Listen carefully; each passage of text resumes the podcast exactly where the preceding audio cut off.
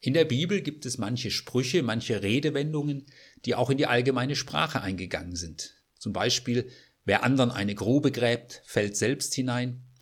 Wer kärglich sät, wird auch kärglich ernten. Alles hat seine Zeit.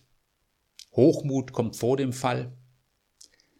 Diese Worte kommen aus Erfahrungen des Lebens, aus Erfahrungen des Alltags.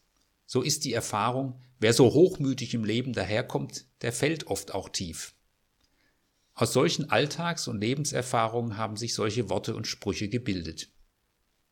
In der Bibel werden einige der Weisheitssprüche einem König zugeordnet, der als junger Mensch als klug und weise galt. Es ist der König Salomo. Salomo auch bekannt als der Erbauer des Tempels. Und es gibt da eine interessante Erzählung aus seiner Jugendzeit. Er soll Nachfolger seines Vaters werden, des geachteten und erfolgreichen König Davids, und das sind große Fußstapfen. David gilt als der ideale König und Salomo soll nun auf ihn folgen und er ist noch unerfahren. Da bekommt er eine große Chance. Gott sagt zu ihm, Salomo, du hast einen Wunsch frei. Bitte, was ich dir geben soll. Was würden Sie wünschen? Was würdest du wünschen? Ein Wunsch frei. Das ist gar nicht so einfach mit dem Wünschen. Und so kommt dieses Motiv auch immer wieder in Märchen und Geschichten vor. Da sind ein Mann und eine Frau, die von einer Fee drei Wünsche geschenkt bekommen. Und der Mann sagt, ich wünsche mir jetzt erstmal eine leckere Bratwurst. Die Frau ist wütend über diesen blöden Wunsch des Mannes und sagt, dir soll doch die Wurst an der Nase kleben. Und so klebt die Wurst an seiner Nase und am Ende müssen sie den dritten Wunsch dafür benutzen, um die Wurst wieder loszubekommen. Es ist gar nicht so einfach, mit Wünschen vernünftig umzugehen. Denn was sind Wünsche, die wirklich tragen, die dauerhaft sind?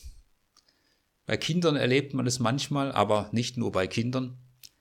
Ich will das jetzt haben, unbedingt, sofort. Aber nach kurzer Zeit ist dieser Wunsch schon nicht mehr von Bedeutung oder das Gewünschte liegt unbenutzt in der Ecke herum. Salomo darf einen Wunsch äußern. Und ich stelle mir vor, die Berater von Salomo, seine Familie, seine Freunde sind dabei, als er über den Wunsch nachdenkt. Ich stelle mir vor, da sagt die eine, Salomo, ist doch klar, was du dir wünschst. Du wünschst dir einfach ein langes Leben, dann kann dir nichts passieren, Hauptsache gesund. Das ist ein guter Wunsch, ohne Frage. Aber ist das alles? Dann kommt ein anderer zu ihm und sagt, nein, nein, ich weiß was Besseres, wünsch dir ungeheuren Reichtum dann hast du alle Möglichkeiten. Du weißt, Reichtum beruhigt ungeheuer. Damit kannst du gut leben und du kannst deinem Volk immer wieder Geschenke machen, dann werden sie dir folgen und dich lieben. Mit genügend Geld hast du alles im Griff. Materielles Versorgtsein, auch kein schlechter Wunsch. Aber ist das alles? Nun mischt sich noch ein Dritter ein. Salomo, das ist ja alles nicht schlecht, aber denk an die Bedrohung von innen und außen. Als König hast du viele Feinde und Gegner. Wünsch dir das Ende deiner Feinde. Lass Gott sie aus dem Weg räumen. Dann hast du Sicherheit und vor dem Volk bist du ein Held. Auch ein verständlicher Wunsch. Alles Unsympathische, alles, was Probleme macht, aus dem Leben wegwünschen. Aber ist das alles?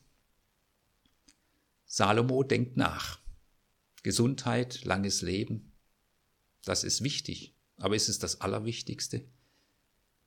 Reichtum besitzt, das ist gut, aber ist das das Entscheidende? Das Ende aller Gegner und Probleme? Kann das ein Ziel sein, ohne Probleme und Herausforderungen durchs Leben zu gehen? Und dann reagiert er anders, als viele erwarten würden. Zunächst dankt er Gott für die Barmherzigkeit Gottes, die seinen Vater David und ihn bisher begleitet hat. An erster Stelle steht der Dank. Dann gibt er zweitens eine sehr realistische und ehrliche Einschätzung von sich selbst weiter. Er sagt, ich bin jung und unerfahren. Ein großes Volk kann ich nicht führen ohne Gottes Hilfe. Und nun kommt der Wunsch.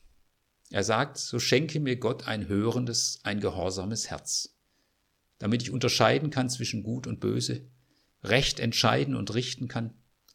Ich brauche deine Kompetenz, Gott, für mein Leben und meine Regierung nicht nur ein gutes Image. Und so wünscht sich Salomo ein hörendes, ein gehorsames Herz. Das Herz ist in der Bibel das Zentrum unserer Person. Im Herzen sitzen die Gefühle, die Gedanken, unser Wollen. Da sitzt das, was uns wirklich am Herzen liegt. Und Salomo sagt, an der entscheidenden Stelle meines Lebens in meinem Herzen, da sollst du Gott drin sein. Da brauche ich deine Weisheit. Da muss ich hören können, was du willst. Da muss ich begreifen, wie du bist. Mein Herz soll so nah als möglich am Herzen Gottes sein. Daraus entspringt die Kompetenz, ein Leben zu führen in all seinen Lebensphasen. Daraus kommt die Weisheit, ein Land zu regieren. Und Gott freut sich über den Wunsch.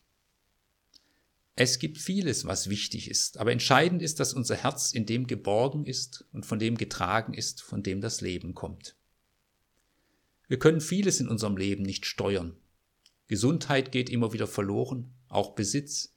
Probleme kann ich nicht immer verhindern. Aber einer bleibt, Gott. Und an dem will Salomo dran sein, mit ihm verbunden sein, aus ihm seinen Wert schöpfen, nicht aus dem Reichtum der Lebenskraft und den Siegen über die Feinde und alle Probleme. Ganz ähnlich formulieren es einmal die Jünger. Petrus sagt, Jesus, wir haben einen Wunsch. Wir wollen an dir und bei dir bleiben. Denn du hast Worte des Lebens, Worte, die auch ins ewige Leben hineintragen. Und du hast gesagt, ich bin bei euch alle Tage. Nicht nur an den guten, sondern auch an den Tagen, an denen wir kraftlos sind. Darauf wollen wir uns verlassen. Das Buch der Weisheitssprüche in der Bibel hat eine Überschrift. Die Furcht des Herrn ist der Weisheit Anfang.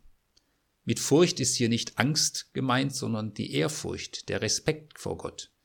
Der Respekt vor Gott ist der Anfang der Weisheit, der Lebensklugheit. Denn im Respekt vor Gott kann ich meine Stellung als Mensch einnehmen, selbstbewusst und doch auch bescheiden.